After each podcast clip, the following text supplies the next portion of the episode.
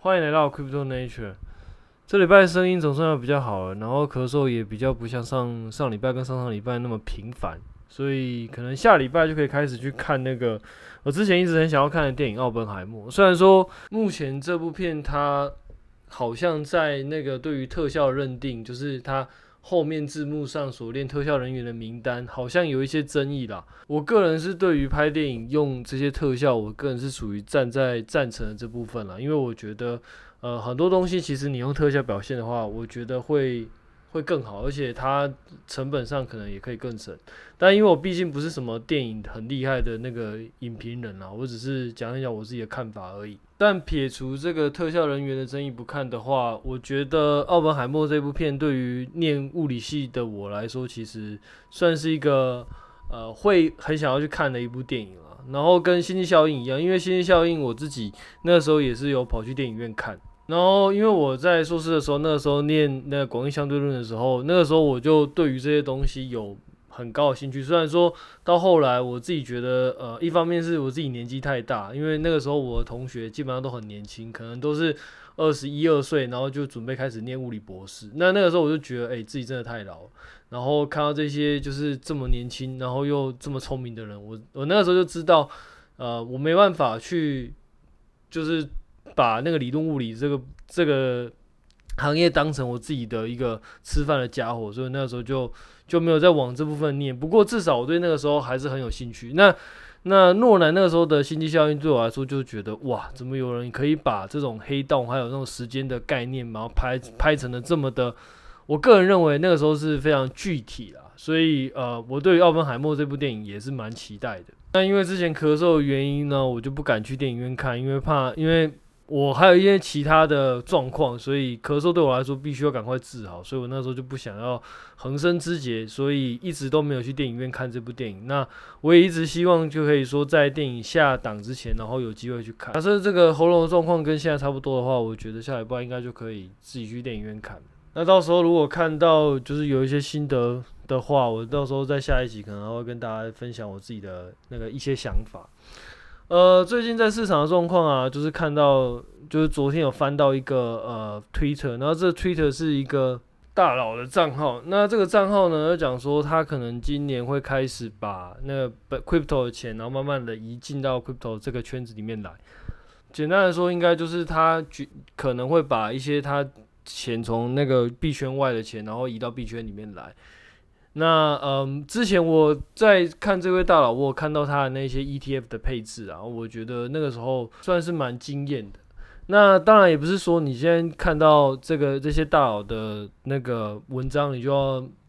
马上跟风，然后或者说马上也跟着从其他的圈子里面把钱打进来，因为有些时候大佬他看的东西也不一定是对的。但至少对我自己来说，我会觉得，因为我从今年年初或者说去年年底，然后就陆陆续续在加一些钱到 crypto 的一些各个项目里面嘛。那基本上我在 crypto 里面的钱，假设我打进来的话，基本上应该都是属于一个呃分批，但是会基本上会打进去的话，大家都会慢慢成为一个满仓的状态。那这个大佬他还有说一句话，就是说这些钱可能就放着，然后就是等到下一个牛市啊。只是说如果遇到黑天鹅的话，可能就会躺在那边让它烂。那我自己对于这部分的看法就是我，所以我会陆陆续续的慢慢的加嘛，我不会一次把钱全部打进去啊。所以这个就是我在呃满满仓的状态下，然后对于黑天鹅这个部分，然后的一些抵抗的方法。但但当然也有可能就是。呃，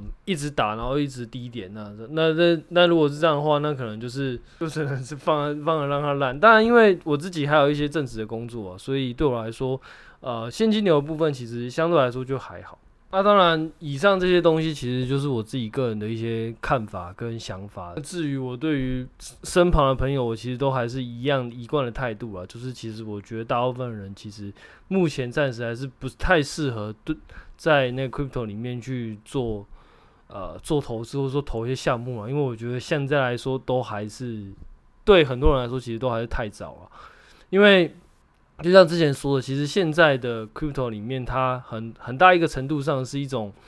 它比较嗯比较偏向于赌的成分比较多，因为它现在其实没有一些呃数据可以支持说，诶，你投这个东西，那它未来有可能会成长的机会到底在哪里？甚至它的一些商业模式其实都还没有还没有很完整的成型，所以这个时候其实很多时候就像之前说的，它就是一种信念，你你觉得这东西可能会成，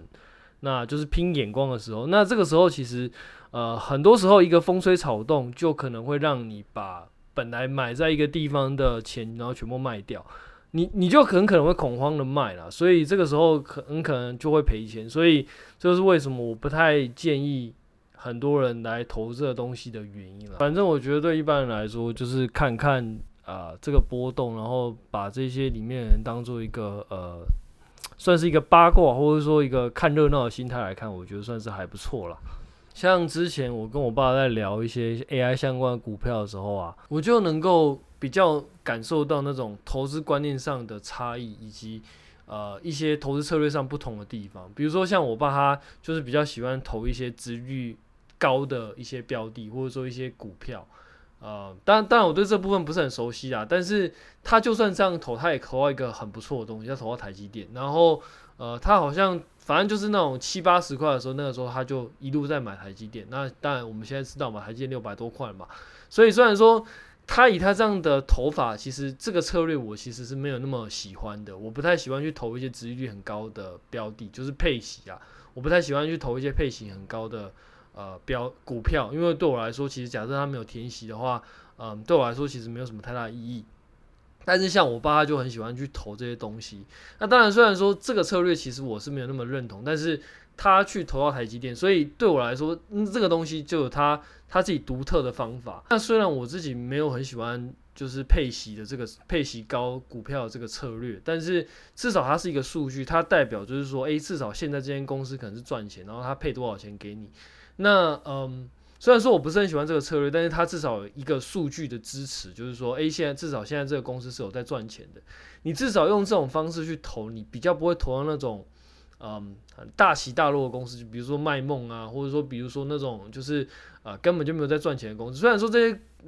这一些公司不见得是不好，因为像我自己也投了很多这样的公司嘛，像早期特斯拉可能就是属于这一种嘛，它就是一直在赔钱。那或者是像很多那种蓝筹股，像 Amazon 啊，什么呃 Netflix 啊，其实早期它都会有这种特性啊，像特斯拉其实也是。那呃这样子的特性，其实对我爸那样子的策略来说，他其实是不会投的。当然也不是说像那特斯拉那种早期的股票这样就不好，只是说至少虽然说它没有赚钱，但是至少它有一些业绩上的数据可以去支持说，诶，它这个商业模式是怎么样？那未来它有没有机会成功？你至少可以从这些数据上去。呃，去做一些佐证，但是这但是目前来说，crypto 比较没有这个，嗯，比较没有这个商业模式的轨迹可以判断。至少以我目前理解来说，因为它大部分的数据都是属于，比如说链上的使用人数啊，然后链上的一些 transaction 啊，然后像 TPS 啊之类的这样子的东西。可是目前来说，呃，链上使用人数就还，嗯，蛮蛮惨的。然后 TBL 的话，目前。大概就是 ETH 一家独大，然后就是我们也知道很多很多以前的案例，其实代表 TBL 它其实可以用呃套娃的方式，然后不断的去形成一个看起来好像很厉害的 TBL，但事实上它可能就是一个团队，然后这一个团队里面它开了六七个专案，然后每一个专案里面，然后互相的去 locking，然后互相的去就是 reference 这样，然后就可以很形成很庞大的 TBL。但我讲的就是就索拉纳。所以对我来说，这些数据其实它参考性就没有那么高。那当然，主要最大的原因还是因为这些数据没有办法成为一个呃主要商业模式。至少我目前呃我我目前没有看到啊。所以我觉得对于很多人来说，这种就是你可以把它说投资也好，投机也好，反正这样的方式其实是蛮危险的。这是为什么我一直没有呃很鼓励身边人去看这个东西，因为我觉得大部分。来投这个，除非你真的很有信仰，然后，呃，当然你除了很有信仰之外，你还要投对，就是你眼光还要够好，然后你可能还有一点运气，在这样的状况下，你可能才可以在这个市场上生存。所以我自己觉得这个生存门槛会比股票来来说高很多。反正对于大部分的人来说，我自己的建议还是就是，嗯，不要随便把钱投在这个这个领域啦，就是可能会蛮危险的。接下来我们要讲一下昨天我自己看到的一个影片，它是一个 Anatoly，就是 Solana 的一个 founder，他接受访问的一个影片。那当然，这个影片里面他讲了很多，就是关于，就是他是一个访问啦，然后他就是那个访问者问了一些跟 Solana 相关的问题。那当然中间有很多问题，如果你有兴趣的话，你可以自己去上网看，我就不去赘述说他他到底问了什么问题。那原则上呢，我自己对于这个访问里面最有兴趣的就是关于 L2 的设计，就是我我自己会觉得，其实可能 L2 是不管你愿不愿意，可能会是 Blockchain 各个专案里面到最后必须要去做的一个一个设计。那当然 L2 的呃，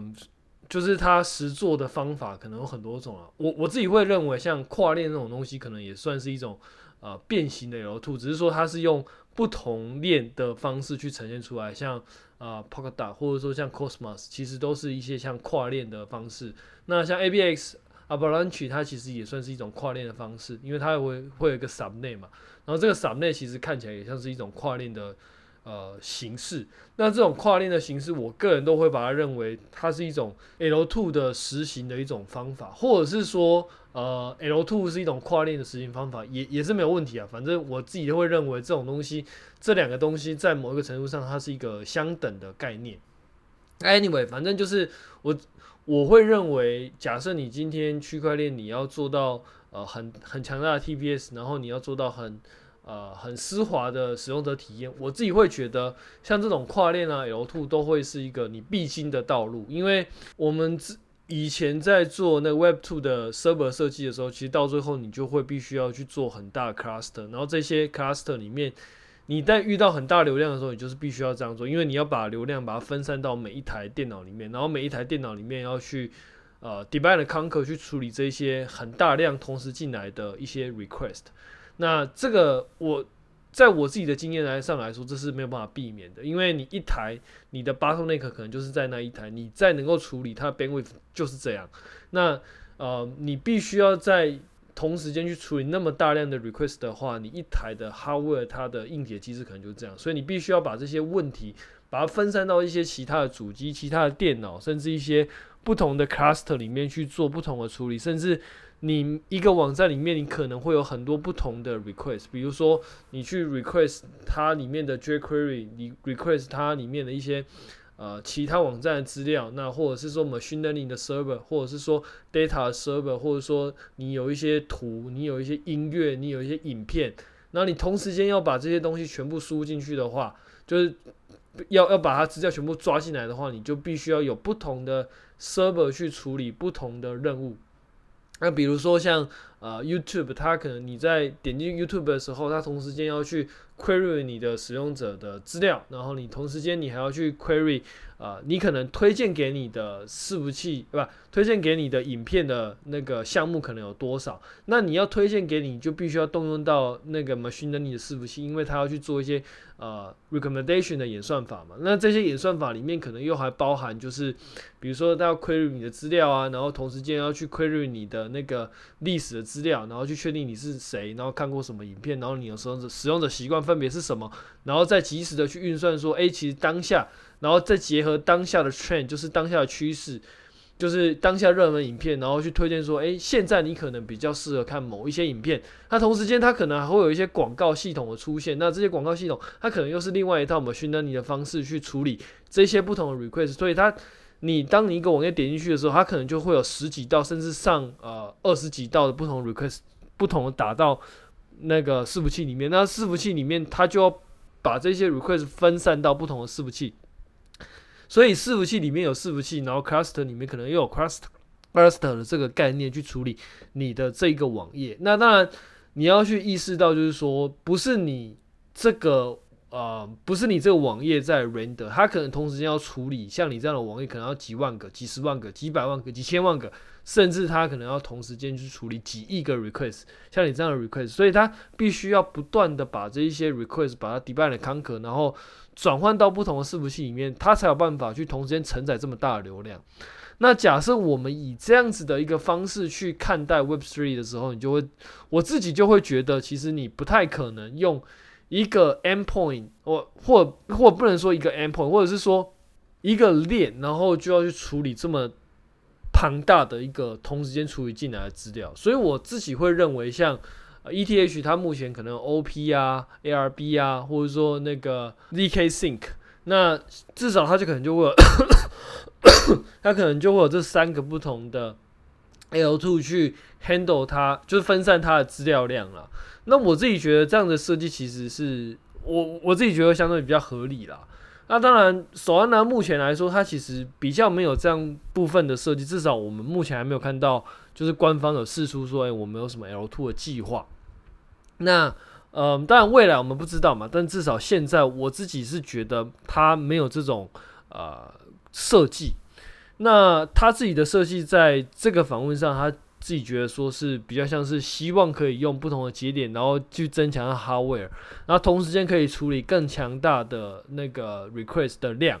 那提高你的 throughput，那同时间去提升使用者体验。它比较像是想要用这样子的方式去处理，就是一瞬间灌进来很大的量。那当然这样子的方法，我也我也并不觉得这样是不合理的，因为事实上平行化这样的东西跟 DeepIndar Conquer 它其实是有异曲同工之妙，只是说。只是说，本来从伺服器的 DeepIndar Conquer 变成是你在呃 hardware 里面你要做去做 DeepIndar Conquer。但假设说我们可以在 hardware DeepIndar Conquer 上面再叠一层，就是在呃 cluster 里面去做分流的话，我自己会觉得它的那个 throughput 可能可以增，可能可以提升的更高更快。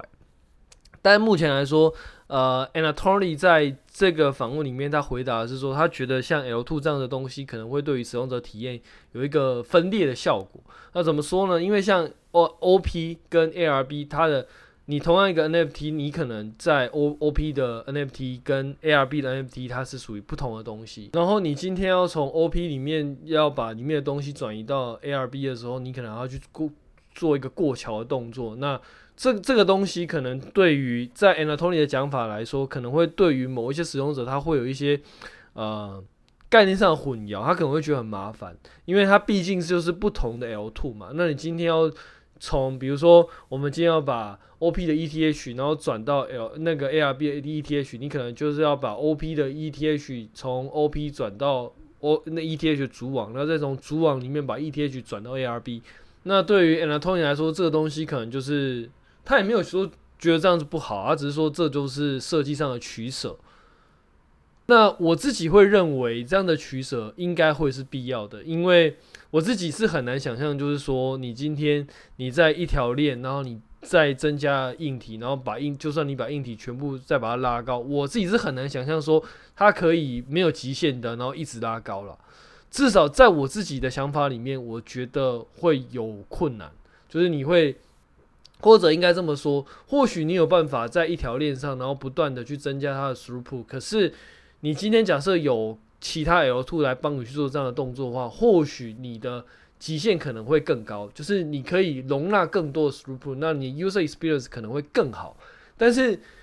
反过来说，其实 Anatoly 这样子的讲法，我觉得也是合理的，因为确实对于某一些人来说，你今天要在不同的 L two 里面去转来转去，其实本来就是一个很。不是很方便的体验啊，然后对于很多新手来说，可能又是一个学习成本相对高的一个设计。但我自己会觉得，这样的设计可能是没有办法避免的。当然，这是我自己的看法，说不定那个 Anatoly 他的想法是对的，那我是错的，但我不知道。但至少目前我自己的看法会是，不管怎么样，你可能还是必须要去做一些 L2 的动作，因为它可能可以在。Cluster 的这个部分就帮你把 transaction 的那个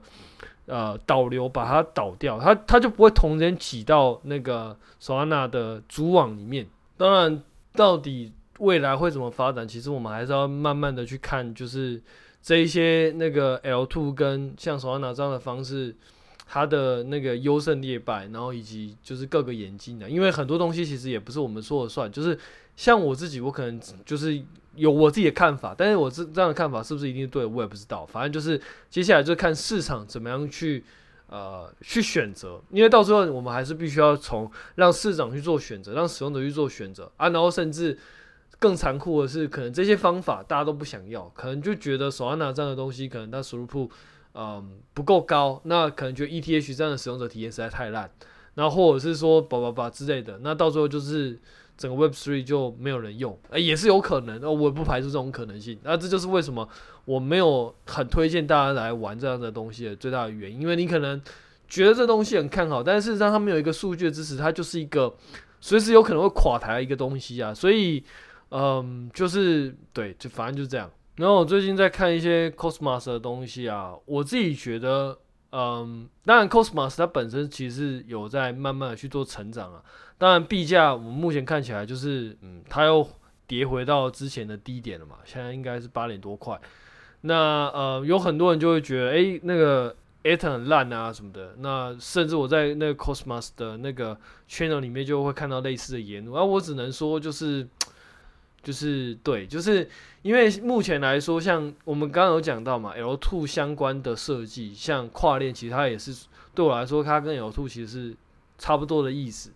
那这样的设计呢，到底它是不是一个呃好的设计，以及这样的东西会不会吸引别人来用？我觉得都是一个很值就是很带时间来考验的一个东西啊。我并不觉得 Cosmos 这样的设计不好。那我也不觉得 Atom 是一个很烂的东西，但是虽然这这个东西可能会跟很多人就是想法不一样啊，但我觉得如果你就是依依照你的想法为准啊，反正反正我的想法就是就是你就当我随便讲一讲就好了。反正就我自己的看法而言，我会觉得 Atom 也不是一个很烂的东西。那我自己觉得它的设计上将不同的 application 把它变成一条链，那不同的链去。做不同的功能，比如说你是做 smart contract 的，那你就把整个 Cosmos 的网络里面就把所有的 smart contract 集中到某一条链上。那这条链呢，就负责做大家。假设你要你对于 smart contract 有需求，你就是在这条上面里面这条链上面里面做。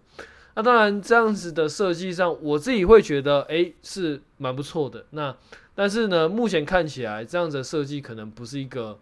至少可能市场并不买单啦，因为上一个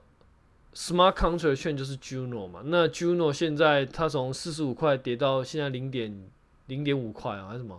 跌了大概九十几趴啊，那所以基本上目前看起来就是市场并不买单这样的东西嘛，然后看起来上面的 smart contract 布的量，然后它做的交易量基本上也是少得可怜啊，所以嗯，至少我目前觉得这样子的东西可能它。不一定会被买单啦。那当然，其实也不能说的这么绝对，因为毕竟现在是熊市嘛。那如果连那个比较大的，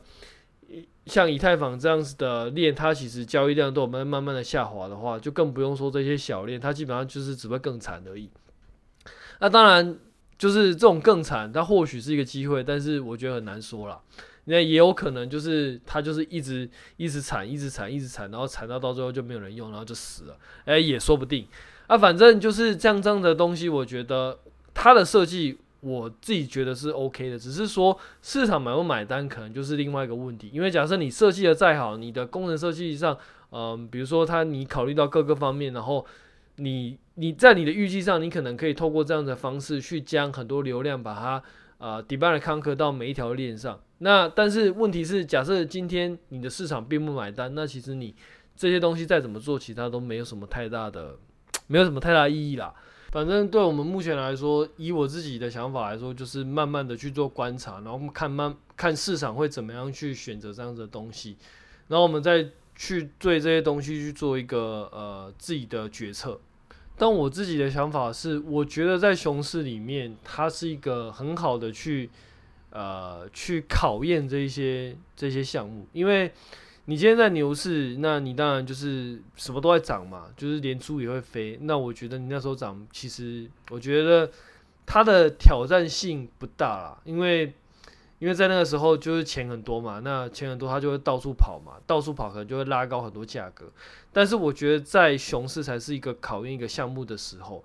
如果你有办法，你的项目有办法在这个时间点活下来的话，我相信在下一个牛市，假设如果有的话。在下一个牛市，它可能都会有很好的表现。那在那个时候，我觉得，我觉得这样子的东西才算是真的有慢慢的，